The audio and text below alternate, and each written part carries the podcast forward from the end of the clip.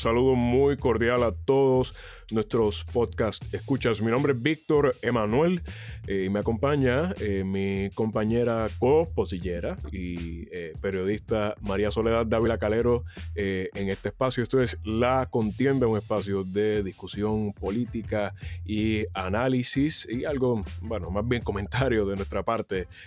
Mazo, ¿cómo estás? Estoy muy bien. ¿Y tú, Víctor? Eh, sobreviviendo nuevamente. Esto se ha convertido más en, una carrera de, supervivencia más que, cualquier otra cosa, ¿no?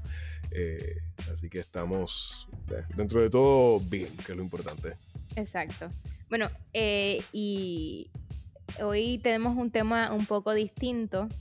ya que no vamos a hablar, hablar, hablar específicamente de la respuesta, sino queríamos traer una, una discusión sobre unos temas un poco más amplios. En este caso vamos a estar hablando del el cooperativismo eh, y para eso tenemos a Aurelio Arroyo, presidente ejecutivo de la cooperativa Jesús Obrero y profesor de cooperativismo. Y tenemos a Giancarlos Rosario Mercado, presidente ejecutivo de la cooperativa Agrocommercial eh, y también eh, fue socio fundador y expresidente de la cooperativa UPCO Café en la Universidad de Puerto Rico. Un saludo a ambos.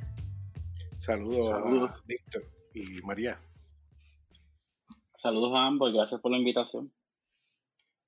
Pues eh, este, la idea de hablar de cooperativismo surgió porque creo que estamos en un buen momento para repensar muchas cosas que son un dado y, yo creo que a veces eh, pues se parte de la premisa que obviamente uno va a trabajar para una corporación y vas a poner tu dinero en un banco eh, y, tu, y tu casa es eh, pues una o las rentas o la alquil, o las rentas o la compras y, y, el cooperativismo en realidad pues da otras opciones como lo que son las cooperativas de viviendas, las cooperativas de ahorro y crédito, las cooperativas de trabajadores y de servicios. Y queríamos pues, entonces hablar de esas opciones. Eh, y en, el, en, la, en la conversación que tuvimos en preparación a este programa, eh, Aurelio Arroyo dijo una frase que yo creo que es, es muy buena para eh, dar un pie forzado a esta conversación. Arroyo dijo, estamos en un modelo que nos enseña a individualizar el éxito no a socializar el progreso. Así que usando esa, esa frase, quería ver si podemos empezar un poco con eh, la historia de, del cooperativismo. Eh, eh, Aurelio. Sí, muchas gracias María y agradecido a la invitación y a Giancarlo, también compañero de, de, este panel. El, el cooperativismo nace, el cooperativismo que nosotros conocemos hoy día, nace en el siglo XIX en medio de la revolución industrial. Era el, momento donde la deshumanización de los medios de producción eh, tenían gente apiñada en, los lugares de trabajo, en las grandes fábricas, en los lugares de producción gigantescos donde empezamos la producción en masa. Eh, tenían condiciones, las personas que trabajaban en, esa, en, esos, eh, en esas condiciones o en ese tiempo, tenían condiciones infrahumanas de trabajo eh, insalubres, eh, eh, situaciones considerables. Se, se, entrecortó la, la, la, explicación, si puede comenzar de nuevo desde el principio, disculpa. Sí, no te preocupes. ¿Se escucha bien ahora? Sí. Ok. En el, cooperativismo que conocemos hoy día, el modelo cooperativo que conocemos hoy día, nace alrededor del siglo XIX, a mediados del siglo XIX, en medio de la revolución industrial. La revolución industrial tiene un gran progreso para la humanidad, para el desarrollo en masa de, los productos y servicios que consumimos, pero eh, traía condiciones infrahumanas de producción. En ese, en ese contexto nacen las primeras cooperativas, los primeros esfuerzos eh, que recogían las mejores prácticas solidarias de la humanidad que vienen desde los tiempos de los tiempos de la organización, de las primeras organizaciones, las primeras civilizaciones, en donde nos dimos cuenta que si todos aportamos al, bienestar del grupo, era mucho más productivo que cada quien eh, eh, procurara buscar su bienestar individualmente. En ese sentido es que empieza a surgir eh, las cooperativas y nacen precisamente buscando humanizar los medios de producción. a raíz de ahí, en el 1873, llega la primera cooperativa Puerto Rico que se funda por Santiago Andrade, el amigo, los amigos del bien común. Esta primera cooperativa o esfuerzo solidario nace para atender a las viudas y a los huérfanos de los obreros. Y cuando hablamos de los obreros, en el año 1873 hablábamos eh, o hablamos de la clase más desprotegida que existía. Estamos hablando de personas que no tenían ningún tipo de derecho a nada, eran personas que si se, si se incapacitaban por algún accidente no tenían manera de volver a trabajar y tenían que vivir eh, luego de, la, eh, de la caridad prácticamente, porque no había manera, no habían derechos de ningún tipo como los conocemos hoy día. de ahí surge atención a la primera cooperativa. La primera cooperativa viene a atender a la gente más desprotegida.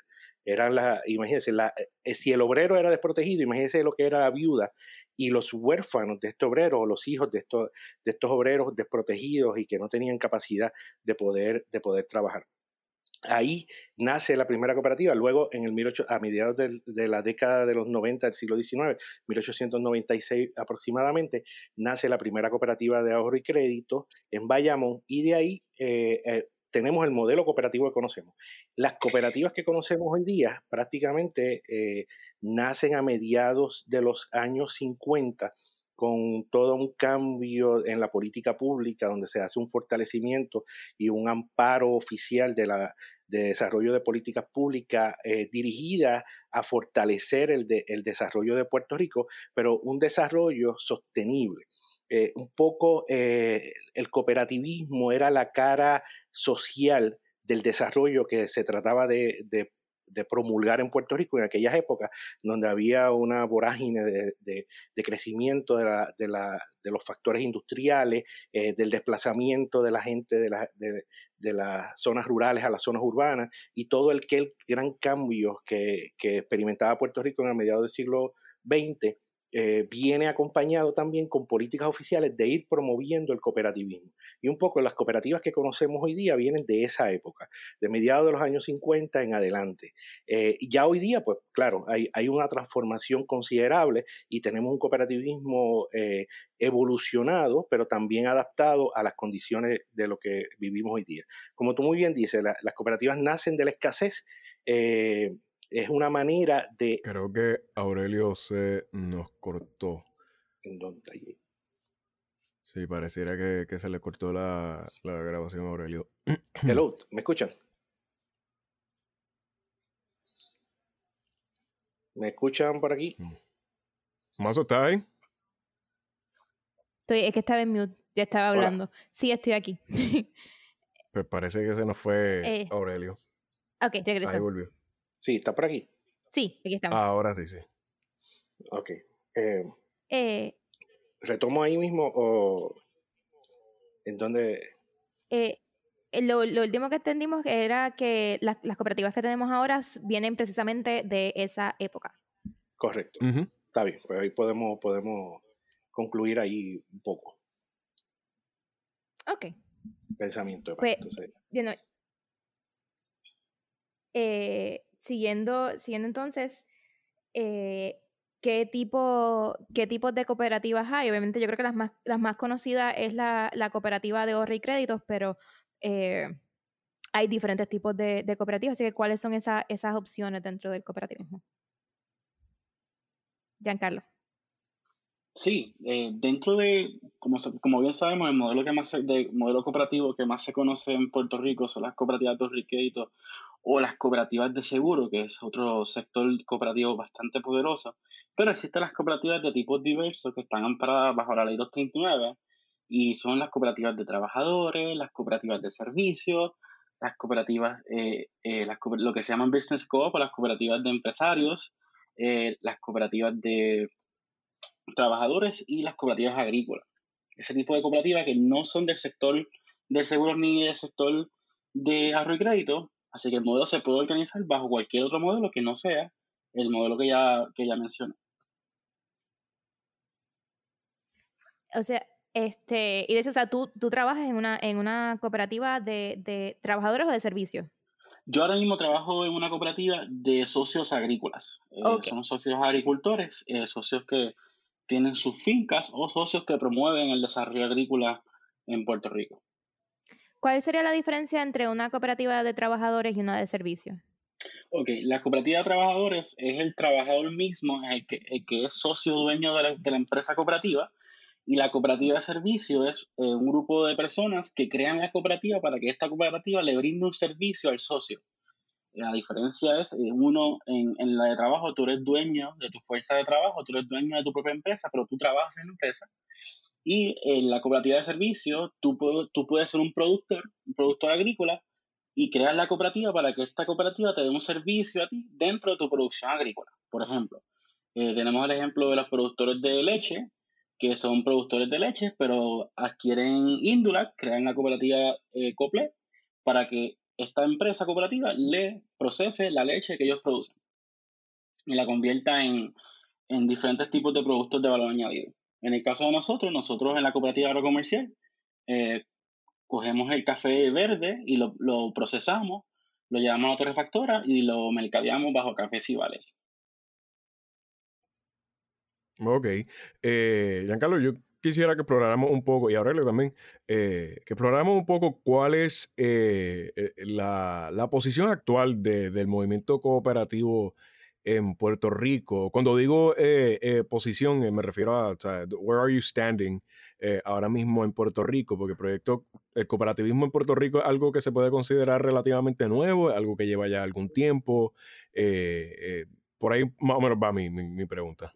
Sí, la, las cooperativas, como el modelo cooperativo que conocemos, eh, surge de mediados de los años 50, como mencioné anteriormente. Es un modelo robusto, un modelo muy eh, sólido, ¿verdad? Con base sólida, no solamente en la preferencia de un amplio sector de la población puertorriqueña, eh, sino que también en la influencia que tiene social y económica, principalmente económica y social en las diferentes comunidades que atiende. Es un fenómeno más comunitario eh, no un fenómeno eh, que nos falta todavía camino por recorrer para convertirlo en un fenómeno, un fenómeno de mayor alcance. Pero eh, estamos hablando que socios de las cooperativas de ahorro y crédito prácticamente es una tercera parte de la población, ya cuentan sobre un millón de personas que, puertorriqueños que son socios de las cooperativas de ahorro y crédito eh, eso sin contar la gente que está relacionado con las cooperativas de seguro y con otras cooperativas eh, de diferentes, de otros, de otros tipos, de tipos diversos. Eh, además, en términos del cooperativismo de ahorro y crédito, ya se cuenta, somos la tercera institución o tercer conglomerado financiero del país, algo que también ha costado mucho trabajo, pero también estamos, somos parte de, ese conglomerado financiero puertorriqueño, el único que de ese grupo de, de industria, de, de, ese grupo de instituciones financieras que sirven al pueblo, el único de capital 100% puertorriqueño. Así que eh, el fenómeno cooperativo en Puerto Rico en términos financieros es un fenómeno muy importante, atiende un amplio sector de la población, es muy sólido y está en pleno crecimiento, algo muy extraño que suceda en otros tipos de empresas en Puerto Rico y otras formas de organización empresarial en Puerto Rico eh, durante desde eh, que pasamos desde que estamos experimentando la recesión económica o la depresión económica que atravesamos desde el año 2006. ¿A, a qué se debe usted cree que, que está esa capacidad de crecimiento dentro de, del cooperativismo? en un contexto de clara contracción económica? Eh, principalmente a que las cooperativas nacemos, nacemos de la necesidad. Eh, precisamente eh, desde la misma formación, nuestra, nuestros principios, lo que debe reproducir una institución cooperativa es muy diferente a lo que reproduce instituciones que tienen afán de lucro o buscan eh, el beneficio individual. En este caso, las instituciones cooperativas eh, son preferidas en este, en este contexto por mucha, mucha parte de la población, porque eh, en el caso de las cooperativas de ahorro y crédito, pues tenemos unos costos mucho más accesibles a la gente, el trato es mucho más accesible, la formación viene de la misma base comunitaria. Los que componen nuestras juntas de directores, que son el organismo rector, los que participan en nuestras asambleas anuales, los que componen nuestros comités, en cada una de las cooperativas, los comités, inclusive los empleados, son gente que viene de la misma comunidad de, la misma comunidad que servimos. Son personas de carne y hueso que viven, que respiran, que eh, se disfrutan en las cosas buenas de Puerto Rico, pero también sufren los avatares de, este, de esta, de esta eh, época histórica o este periodo histórico que vivimos. Y ese contexto enraizado en la comunidad es parte de, ese éxito. Ahora, la manera de poder manejar las crisis eh, y esa fortaleza se da precisamente desde la desde la aplicación de principios y valores en lo que nosotros hacemos todos los días. Y eso es parte fundamental. Nosotros no somos eh, instituciones que descontextualizamos o estamos fuera del contexto eh, social y económico que vive el país, sino también, eh, sino que tratamos de reproducir lo mejor de nuestro país y lo mejor de la cultura puertorriqueña. Eso es uno de los grandes éxitos, ¿verdad? Y eso lo digo bajito para que las otras instituciones no se, no se enteren, eh, una, eh, nuestra, lo mejor de la cultura puertorriqueña reproduce los mismos valores que reproduce el cooperativismo. El, el, el ponerme los zapatos del otro para yo entender lo que el otro vive, entender que no tengo que aplastar al otro para yo ser exitoso, compartir el éxito, como tú muy bien eh, dijiste inicialmente, María compartir el éxito, el desarrollo, eh, unir las voluntades, ser solidario.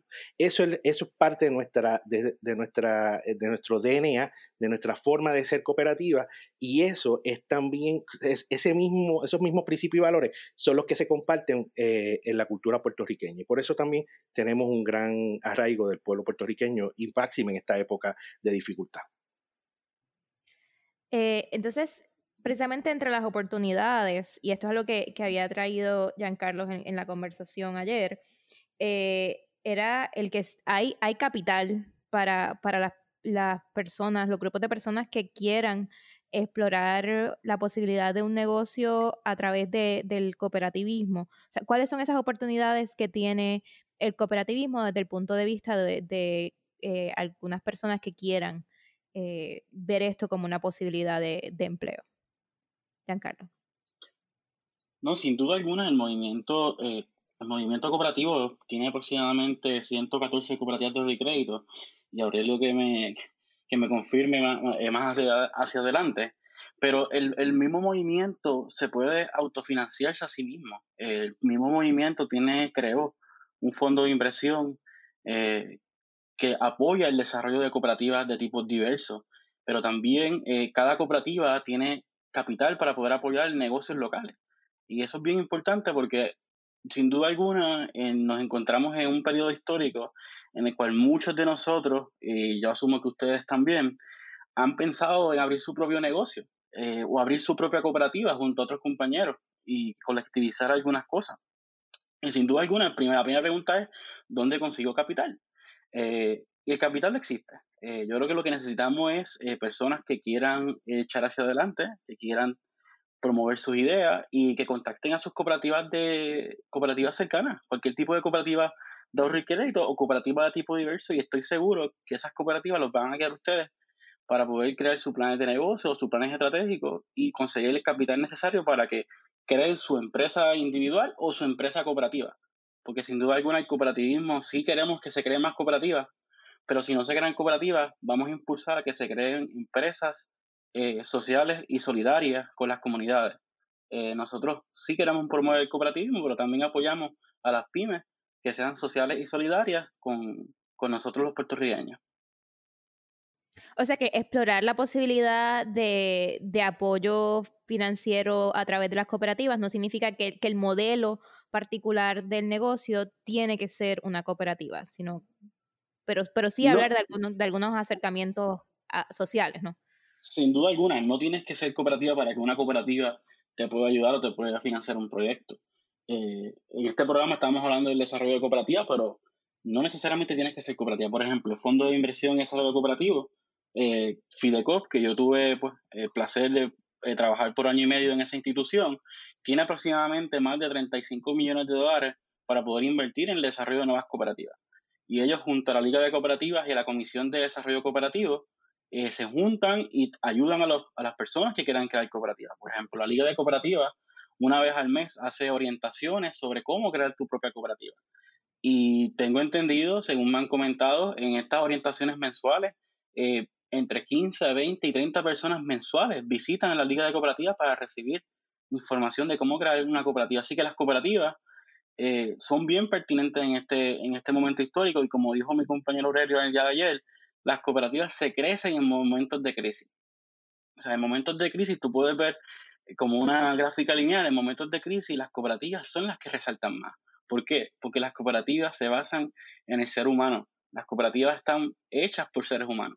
Y sin duda alguna, eh, no es que no generemos ingresos o generemos ganancias, pero ese no es el fin. El fin es poder cumplir con las necesidades de nuestros socios, poder cumplir con los planes y proyectos de nuestros socios y poder cumplir con uno de nuestros principios más fundamentales, que es la preocupación por nuestras comunidades. Eh, es bien importante para los cooperativistas estar pendientes de las comunidades. Por esa línea, Giancarlo, eh, eh, ¿cómo impactan las cooperativas en Puerto Rico a las comunidades? Pues mira, te voy a, te voy a hablar del caso de nosotros, la cooperativa agrocomercial, que tengo el, privilegio de poder presidir desde enero pasado.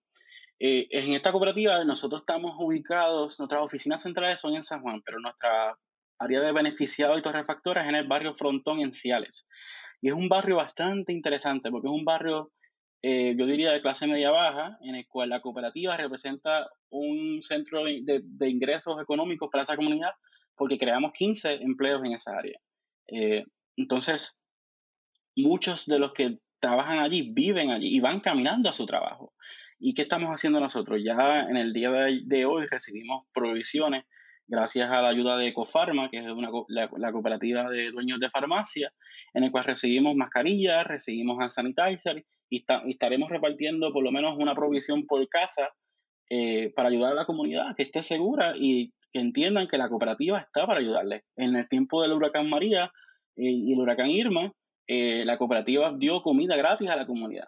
Así que nosotros no tenemos que hacer grandes gestas de impactar todo un pueblo, simplemente con impactar tu vecino y que el vecino impacte al otro vecino, con eso, por ejemplo, para nosotros es una cooperativa de agrocomercial, que es una cooperativa de tipo diverso, vale muchísimo. Y para nosotros es bien importante conectar con la comunidad, porque la comunidad es la que va a velar eventualmente por el desarrollo de la cooperativa. Y tenemos grandes planes eventualmente junto a otras cooperativas ahorro y crédito de la región para poder seguir impactando a esa comunidad. Pero sin duda alguna, yo sé que Aurelio te puede dar el mejor ejemplo porque las cooperativas de recrédito y la cooperativa que él, preside han, hecho grandes gestos. Eh, y yo sé que Aurelio les puede dar un buen, buen ejemplo de cómo las cooperativas están impactando a las comunidades, especialmente en este periodo tan inusual eh, de pandemia.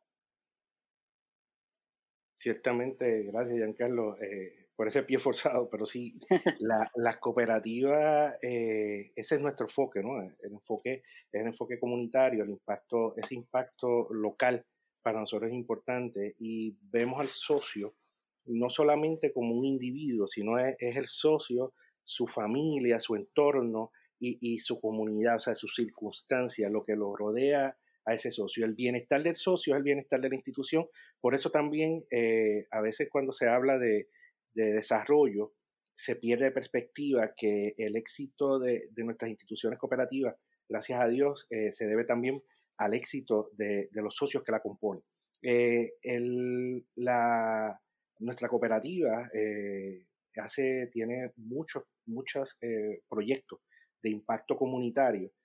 por decir algunos de ellos, nuestra, nuestra cooperativa genera su propia energía, tiene placas solares que generan su propia energía y generamos el, generamos 96.5 kilovatios hora de energía renovable. Eh, esa energía eh, ha provisto hasta, hasta la fecha de hoy, desde el año 2015, sobre 600 megavatios. Eh, se ha producido de energía limpia, de energía renovable, que ha evitado cortar o talar sobre 300 cuerdas de, bosque maduro. Eso es muy importante porque tiene, tiene eh, ayuda, ¿no? Eh, el proceso no solamente genera ahorros para la institución, pero también aporta al bienestar general de nuestra comunidad en la medida en que no tenemos que producir esa cantidad de energía con combustibles fósiles.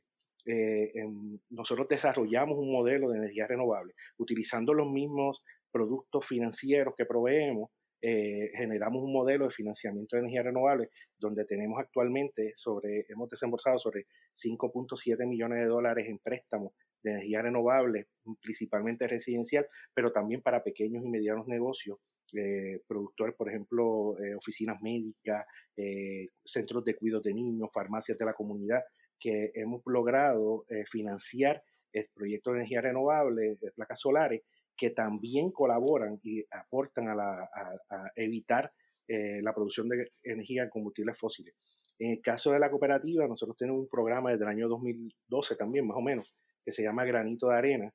Es un programa donde nosotros unimos a pequeños productores de la comunidad. Cuando digo pequeños productores, estamos hablando de personas que venden eh, vegetales y frutas, personas que venden eh, artesanía, personas que producen, tienen diferentes tipos de producciones agrícolas de menor escala eh, o tienen, eh, trabajan manualidades, eh, ayudamos a otras cooperativas de tipos diversos, como sería la cooperativa de, Puerto Rico, tiene un modelo cooperativo de confinado. Fue el primer país en el mundo que desarrolla una cooperativa de confinado, según, según registro. No es la primera no es la primera eh, que, eh, digo, no, fue, no, fue, no es la única, después se han formado algunas cooperativas en otros países, pero la primera que forma cooperativa de confinados eh, a principios de la década de los años 2000 fue, fue Puerto Rico y desarrolló una cooperativa de confinados como parte del el proceso de rehabilitación y reinserción social y ha sido muy exitosa. Esas cooperativas de confinados, nosotros las, las apoyamos y hacemos un mercado agrícola eh, y artesanal y solidario, ya, ya no, ah, originalmente era agrícola, pero ya hoy día es artesanal, solidario y de todo lo que venga, eh, para apoyar a la gente de nuestra comunidad. Y así ponemos a la gente que visita la cooperativa los primeros sábados de mes, que de por sí es bien activo, con eh, los productores. Y entonces unimos, y unimos y buscamos crear alianzas entre ellos para que sigan extendiéndose esa producción. Y un poco el, programa Granito de Arena eh, hace eso y participa de actividades de la comunidad. Recientemente nosotros en el mes de febrero celebramos cuatro actividades de orientación comunitaria en, comunidades, dos comunidades de Guaynabo, nosotros estamos ubicados en el, municipio de Guaynabo, dos comunidades de Guaynabo y, una comunidad de San Juan y otra que hicimos en la cooperativa. Así que hicimos cuatro orientaciones sobre eh, la creación del plan de emergencia familiar eh, muy importante porque pues, la gente estaba muy, muy, muy nerviosa con la situación de los temblores, pues nosotros los ayudamos y creamos esa, esas alianzas necesarias para que las personas llevarle esta orientación directamente a las comunidades y fue muy exitoso. Y así sucesivamente tenemos otra serie de, proyectos que trabajamos directamente con las comunidades, con los jóvenes, con diferentes eh, grupos eh, que apoyamos para el desarrollo, no solamente de las cooperativas, ¿verdad? De, la, actividad solidaria, sino el desarrollo de nuestras comunidades. Entonces, eh, mencionó los terremotos, ahora Puerto Rico está pasando por, por una pandemia. ¿Cómo las cooperativas están manejando la situación? Sé que hay, eh, hay algunas cooperativas que también pues, son parte o, pueden procesar los préstamos de SBA, de, de Paycheck Protection uh, Program. Eh, ¿Qué otras cosas están, están manejando y qué cosas están haciendo? Bueno, las cooperativas, eh, estamos trabajando, ¿verdad? Prácticamente todas las cooperativas están ofreciendo servicios con las limitaciones del contacto directo o, velando o, siguiendo las mejores recomendaciones para evitar la propagación del virus eh, eh, utilizando, eh, utilizando los métodos disponibles, ¿no? velando esa, esa propagación y evitando la aglomeración. Estamos trabajando sirviendo a nuestros socios, principalmente en el caso de nosotros, y sé que es la experiencia de otras cooperativas de ahorro y crédito, el aumento en el uso de las plataformas digitales ha sido impresionante, prácticamente se ha duplicado la cantidad de personas utilizando y procurando el uso de las herramientas digitales y nosotros nos hemos ido moviendo hacia, esa, hacia ese factor, no desde ahora, de hacía mucho tiempo, pero ahora como que hay un, eh, eh, es un boom que estamos experimentando y qué bueno que sea así porque pues nos ayuda y nos facilita. Eh, son herramientas bien eficientes, pero también herramientas que le permiten a la persona la facilidad de poder realizar transacciones máxime bajo estas circunstancias desde la comunidad del hogar. Aparte de eso, por ejemplo, en el caso de nosotros, un poco Giancarlo comentaba lo que hizo con Cofarma, nosotros hicimos, le dimos un bono de apreciación a nuestros empleados, un, pseudo bono, vamos a ponerlo así, a los empleados de la cooperativa eh, con un vale eh, para adquisición de productos de higiene, productos de salud, eh, productos de, de, protección en la farmacia de Cofarma. Cofarma es una cooperativa de farmacia, de dueños de farmacia de Puerto Rico, sobre 500 farmacias. Es un modelo muy exitoso son farmacias de la comunidad o lo que llamaríamos farmacias de cercanías. Y nosotros pues eh, dimos este bono de apreciación. Número uno, el bono es para como, un, como una apreciación por el esfuerzo y el sacrificio que están haciendo los empleados de la cooperativa Jesús Obrero en este periodo que no hemos dejado de trabajar y de servir a nuestros socios. Número dos, eh, nos sirve, no, eh, va orientado a todo lo que, a lo más importante ahora, que es atender la, situación de salud, a, evitar la propagación, a protegernos. Y número tres, eh, sirve también para, para poner en contacto a nuestros empleados con esas farmacias de la comunidad y empiecen a conocer la importancia de, contactar, si no tenían relación previa, a esas farmacias de la comunidad. Eh, eh, en este periodo histórico también estamos ayudando a, otras instituciones, pero principalmente, eh, como muy bien tú mencionas, estamos proveyendo los eh, préstamos ahí, ocho cooperativas en Puerto Rico, siete de ellas locales, una federal, que estamos proveyendo los préstamos PPP. Eh, el Congreso, hoy, en, en estos días, está el Congreso Federal pasando juicio sobre, sobre esta aportación o este nuevo paquete de estímulo económico eh, y, va a volver a lanzar el nuevo programa de, Paycheck Protection Program y hay ocho cooperativas listas para procesar esos préstamos. Una de ellas es la cooperativa Jesús Obrero. Eh, ¿cómo,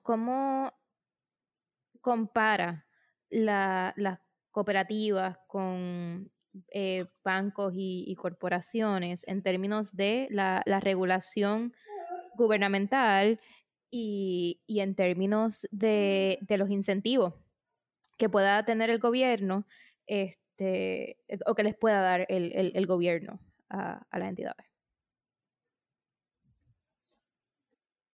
El, el, nuestra, el 95, 94, 95% de toda nuestra regulación es una regulación principalmente dirigida a la protección, a la, misma regulación bancaria, eh, lo digo en términos de las cooperativas de ahorro y crédito, que la aplica a cualquier institución financiera eh, que opera dentro de un territorio de Estados Unidos, ¿verdad? ya sea eh, en los estados o en los territorios. En el caso de las cooperativas, adicional tenemos la regulación local, que es la regulación de, a través de COSEC, que es la Corporación para la Supervisión y Seguros de Cooperativas de Puerto Rico, que a su vez también hace la supervisión de eh, las cooperativas de tipo diverso. Eh, en el caso de eh, ahorro y crédito, nos aplican todas las mismas regulaciones que le aplica a cualquier institución financiera. por eso tenemos una relación, ¿verdad? Hay, hay, una, hay una vinculación con el Estado, pero también se respeta que en Puerto Rico hay, una, hay una, un orden jurídico particular que recoge la, experiencia diferente que promueven las cooperativas. En el caso de las cooperativas de ahorro y crédito, tenemos una ley eh, general de sociedades cooperativas que recoge esa, esa particularidad, partiendo desde la exposición de motivos de la ley con eh, el, el planteamiento de los siete principios universales del cooperativismo eh, que forman y regulan eh, el accionar de cualquier institución cooperativa. En el caso de las cooperativas de ahorro y crédito, además, eh, tenemos una relación estrecha, ¿verdad? En este caso, en el regulador es un, es un, es un ejercicio sui generis, donde la representación del cooperativismo está sentado en la junta rectora o en la junta de directores del regulador. Y eso se da dado las, la particularidad de la naturaleza de nuestra formación cooperativa, eh, entre otros sentidos. Como parte de la formación y de la promoción de las cooperativas, el proceso de promoción, quizás Giancarlo nos puede, nos puede abundar en esa parte, pero el proceso de promoción cooperativa de incentivo eh, no existe de manera, eh, no existe una política pública que fortalezca o que promueva el desarrollo de cooperativas. Eh, nosotros tenemos que, el cooperativismo de por sí promueve la, promueve la capacidad de, de la gente a no ser dependiente. Y entonces un poco eh, también buscamos que el, proceso de formación y de promoción de las cooperativas se dé endógeno, se dé desde adentro de nuestro sistema. Así que ese proceso de promoción no es muy, no, nunca nos ha ido muy bien cuando nos relacionamos tan cercano, tan cercano con el Estado como le mencioné previamente.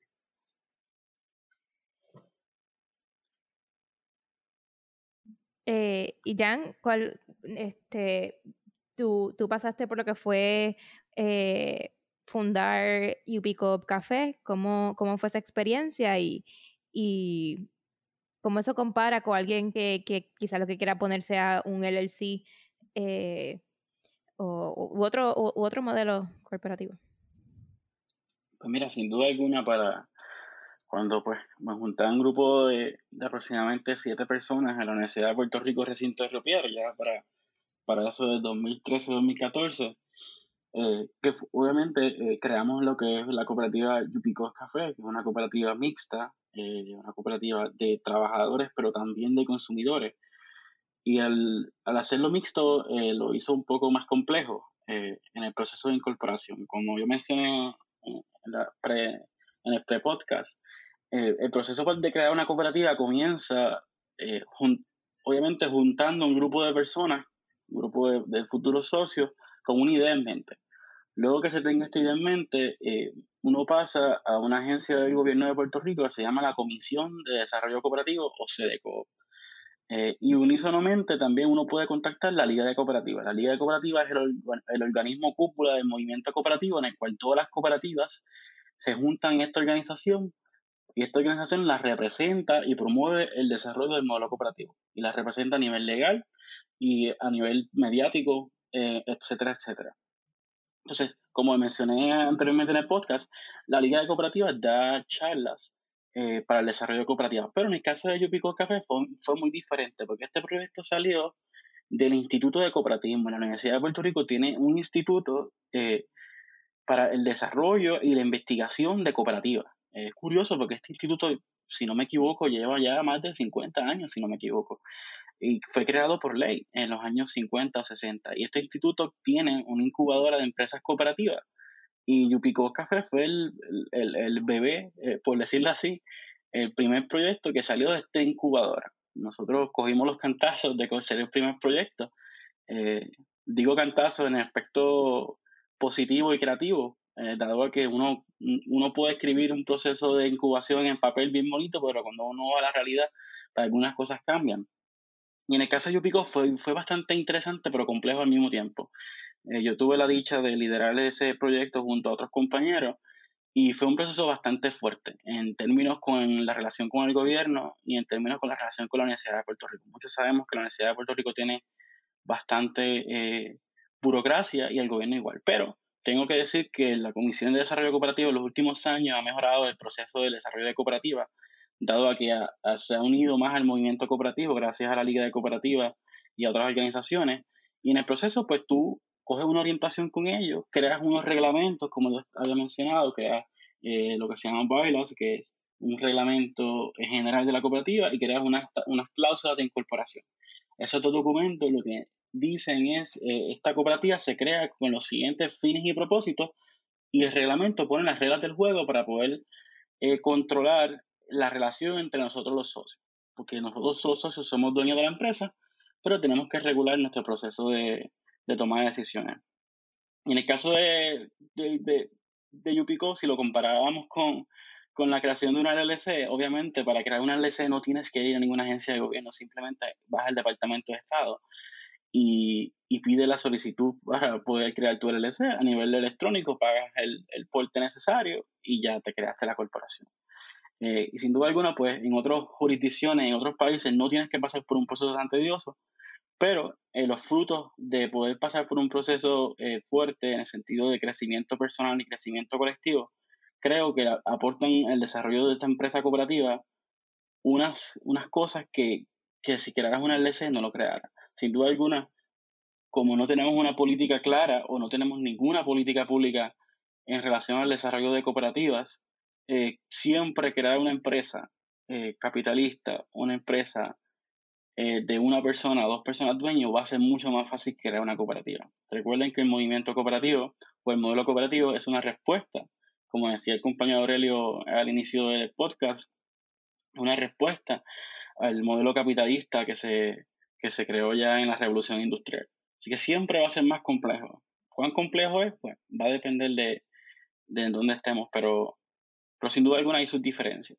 Hay sus diferencias y somos muchos, incluyéndome a mí personalmente, lo que estamos luchando para que ese proceso sea más fácil, más llevadero, más educativo y podamos crear más cooperativas eh, de tipos diversos, que son las cooperativas que yo he tenido la experiencia, eh, y podamos crear más cooperativas eh, y más cooperativistas, que es lo más importante luego de crear, antes de crear cooperativas hay que crear cooperativistas, y eso se crea con la educación.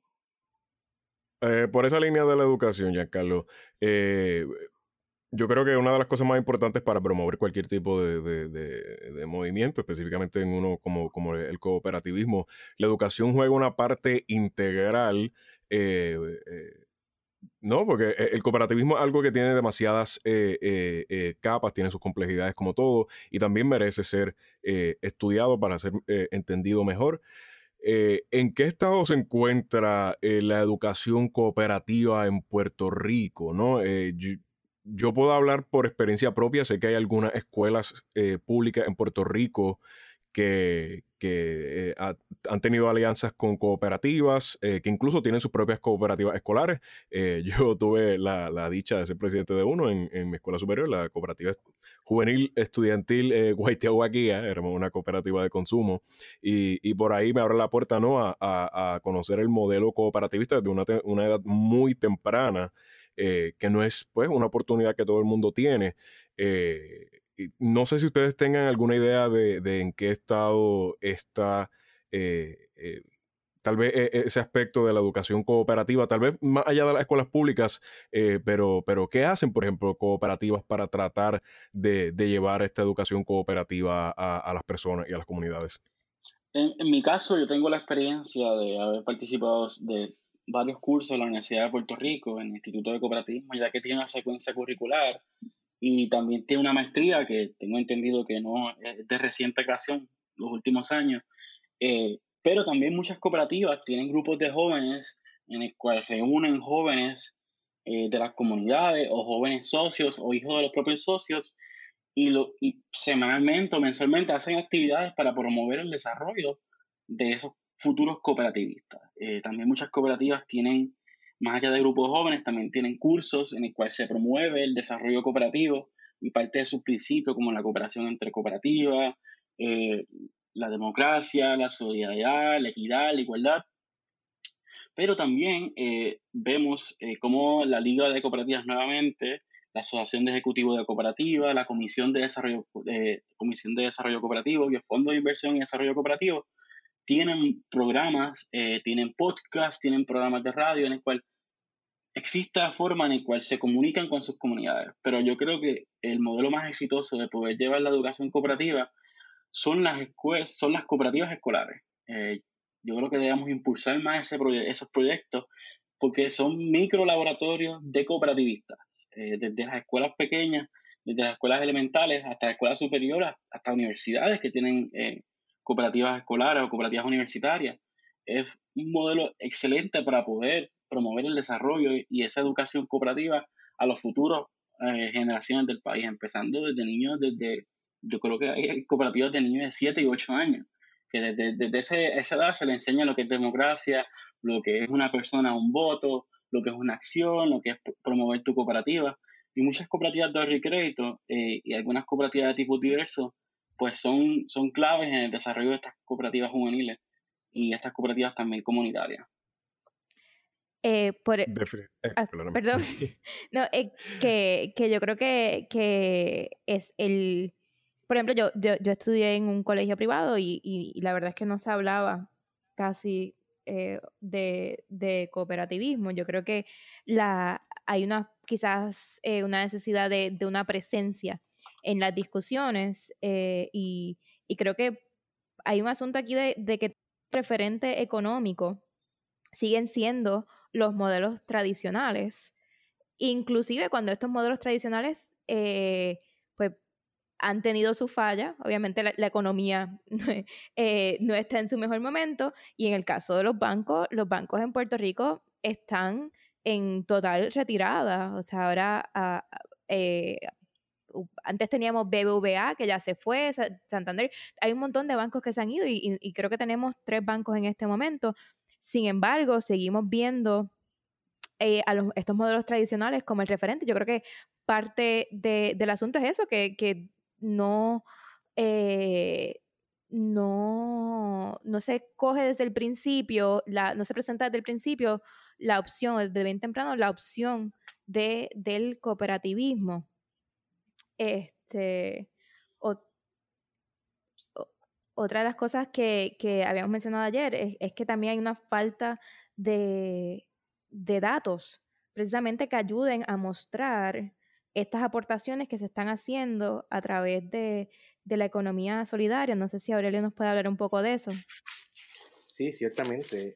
Hay, hay, hay, varios, hay varios asuntos. Número uno, el modelo que se reproduce desde las escuelas, la sociedad, los medios de comunicación, ¿verdad? Que también tienen un factor importante en, la propagación del conocimiento. Eh, es un modelo individualista, ¿verdad? Nosotros las cooperativas es un contrasentido a ese modelo individualista donde el éxito se mide por lo que yo tengo, por lo que yo puedo, la capacidad que yo tengo de consumir, eh, aunque, aunque el consumo no tenga ningún tipo de sentido. Eh, un poco, y eso lo vemos reflejado lamentablemente en estos días cuando vemos esas cóndolas vacías cuando hay todavía una cadena de suministro que no se ha visto afectada, pero ese miedo por quedarme sin tener o sin, sin poder adquirir cosas, pues lleva a la gente a esa sin razón a veces. Eh, y eso es parte de, de una reproducción eh, hasta en algunos puntos culturales. Yo soy lo que yo tengo y no lo que yo puedo hacer o lo que yo puedo aportar o lo que yo puedo unir. Y entonces el, el cooperativismo es un contrasentido, ¿verdad? Es una contrapropuesta a ese modelo que se reproduce en todos lados. Sin lugar a duda, nuestro modelo educativo, pues, pues también tiene ese, ese factor. Entonces nos enseñan a, a que, a que hasta el factor eh, comunicacional, la, la, capacidad de los seres humanos de expresarnos. Eh, cuando usted dice que usted va a hacer una transacción en una institución financiera tradicional, pues dice, pues mira, yo voy a abrir una cuenta al banco o hacer un préstamo. En la cooperativa, usted dice, yo voy a entrar a la cooperativa. Hay un fenómeno, ¿verdad? Todavía lingüístico, cultural, eh, que pudiéramos discutir por mucho tiempo, que tiene que ver con ese, ese reconocimiento de que la cooperativa es un espacio diferente. Y precisamente eh, mucha gente ya se está rompiendo esa, esa cadena, esa atadura tradicional de repetir lo que aprendí de mis papás o de mis abuelos o de mis vecinos o de, o de la escuela. Y están buscando crear alianzas con instituciones o sentirse parte de instituciones que son responsables. Y eso han visto en muchas cooperativas. Nosotros tenemos todo tipo de, ¿verdad? de personas que, se llegan a nosotros. Tenemos personas que llegan por los productos y servicios que ofrecemos. Por una cuestión de competitividad financiera, pero también tenemos personas que lo hacen por conciencia. Y, y, eso cada día hemos visto, yo, yo llevo 15 años relacionado a la cooperativa y, y, he visto cómo eso ha ido aumentando. Y qué bueno que sea así principalmente las nuevas generaciones. Las nuevas generaciones están buscando hacer cosas con sentido. Ellos saben que, no, que ¿verdad? quizás no tienen la capacidad que, que, que, tuvieron otras generaciones de, de, de, oportunidades, pero saben que esa, esa, esa capacidad que tienen la quieren invertir mejor que lo que invirtieron en otras otra generaciones. Entonces lo quieren hacer de manera en que esa inversión vaya dirigida a, a satisfacerme en términos eh, no solamente eh, económicos, sociales, sino también en términos eh, emocionales.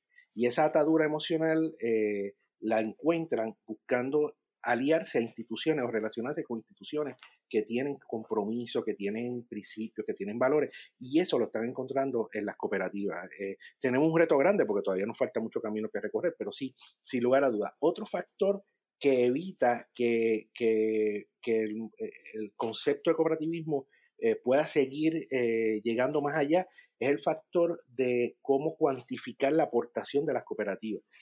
como comentábamos en la discusión previa, las cooperativas eh, y todo lo que es el entramado de economía solidaria, no existen unas estadísticas claras en Puerto Rico. Yo creo que tenemos que empezar a mirarnos nosotros mismos, pero también dejar que gente de afuera nos mire para que podamos interpretar y mejorar eh, de manera crítica, eh, ¿verdad? Para, para sustentar nuestro desarrollo, pero también para cuantificar la aportación, porque hacemos muchísimas cosas pero todavía no tenemos una tarea pendiente de cuantificar esa aportación. El impacto de la economía solidaria en Puerto Rico, eh, estimo que es mucho, muchísimo más del que posiblemente eh, se ha recogido hasta ahora.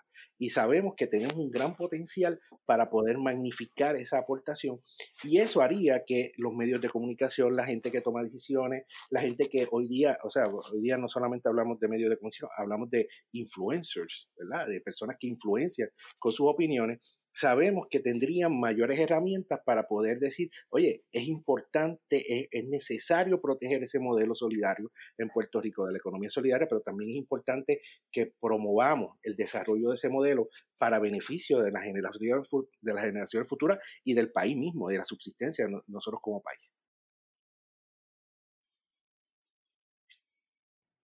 Eh, ya, ya estamos acercándonos a la hora. Así que, este, no sé si, si quieren, Víctor, no sé si tienes unos comentarios de, cierre. Eh, sí, quería cerrar ahorita un poco eh, sobre pues, eh, mi experiencia cooperativa, ¿no? yo creo que, que, que, lo que mencionaba Giancarlo, bueno, en resumen,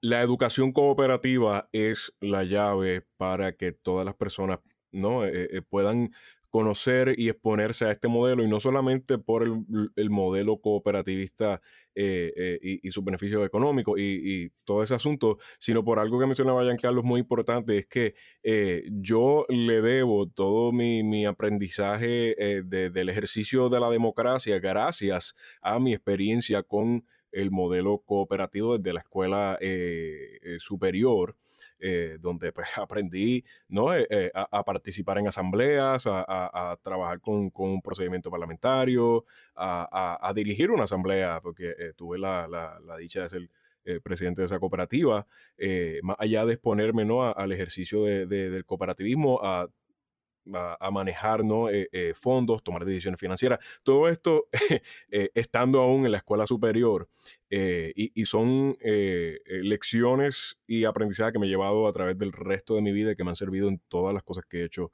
a través de, de, ella, ¿no? Así que, que yo me gustaría que, que, una cosa que la gente se lleve dentro de este, de este proceso es que tratemos de fomentar más la, la, educación cooperativa eh, en Puerto Rico.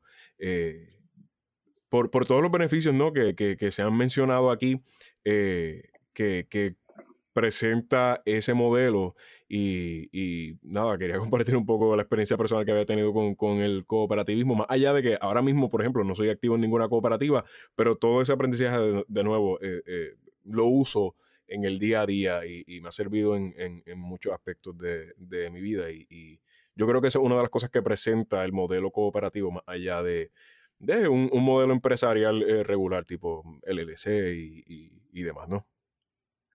Sí, yo quería, antes de, dejarle el espacio a nuestros invitados, eh, volver a la, a la cita inicial. Yo creo que estamos en un momento donde pues debemos estar pensando en, eh, en otras vías, porque claramente los modelos tradicionales no, no, no están funcionando aquí, eh, o los modelos que, que, que, vemos que a los que estamos acostumbrados, muchos de nosotros, pues los bancos están yendo, las corporaciones muchas dependen de capital extranjero que no está llegando a Puerto Rico. So, yo creo que estamos en un buen momento para para repensar muchas de las cosas que nosotros estábamos acomodados y entre eso eh, hay un espacio para, para el cooperativismo en sus diferentes formas, como mencionaron, o sea, pueden ser cooperativas de servicio, de, de, trabajadores, de ahorro y crédito, de seguro, cooperativas de vivienda también, este, así que hay, hay muchos espacios donde, donde yo creo que podemos abrir a la posibilidad de, de, de, hacer unos cambios a lo que estamos acostumbrados y con eso pues le dejo el espacio a nuestros invitados. Sin lugar a dudas, tenemos, tenemos un, eh, esta, esta, estas épocas que nos han tocado vivir, ¿verdad? Estas, eh, estos últimos 20 años eh, casi que nos ha tocado vivir, nos han propuesto que tenemos que buscar la capacidad, en, la capacidad nuestra, ¿verdad? Al interior de nuestra posibilidad, al interior de nuestra capacidad financiera, al interior de nuestros modelos para poder ser exitoso hacia el futuro y ser sustentable. Hemos visto que, habíamos basado nuestro desarrollo hasta, hasta mediados de los años 90 eh, en modelos que dependían de la toma de decisiones de otros y que eran muy, muy frágiles. Eh, para hacerlos más, eh, más, más, fuertes, ¿no? Para enfrentarle y tener la capacidad de enfrentar crisis, tenemos que buscar la capacidad de nosotros mismos. Y mira, el mejor ejemplo lo tenemos hoy día. ¿Cómo es que dice el, el principal hashtag o el principal mensaje que hay? Este virus lo paramos unidos.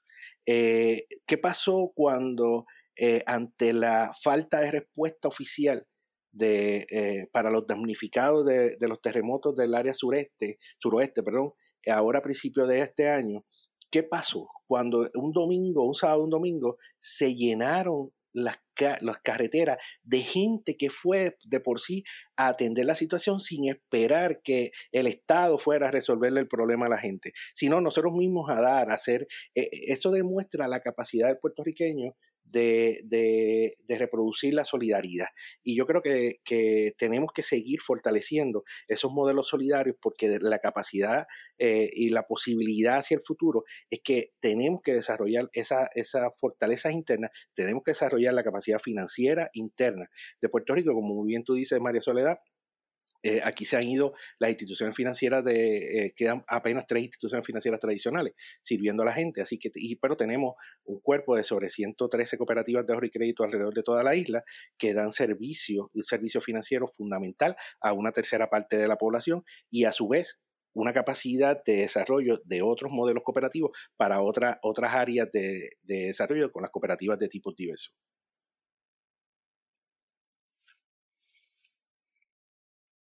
Giancarlo, ¿algunos comentarios finales antes de culminar con el episodio? Sí, sin duda alguna, yo creo que estamos viviendo en unos tiempos bastante eh, difíciles, pero creo que representan una gran oportunidad para nosotros los puertorriqueños en poder repensar lo que llevábamos haciendo en los últimos años y lo que estamos haciendo ahora y lo que queremos hacer en el futuro. Yo creo que el modelo cooperativo representa una opción para todos, todos nosotros los puertorriqueños de poder cooperar entre nosotros y entre nosotros mismos poder sacar el país hacia adelante y no tener que solamente depender del Estado. Yo creo que nosotros los puertorriqueños tenemos la capacidad y los cooperativistas tenemos la capacidad de poder proponer grandes soluciones a los grandes problemas que hay en Puerto Rico y poder salir hacia adelante.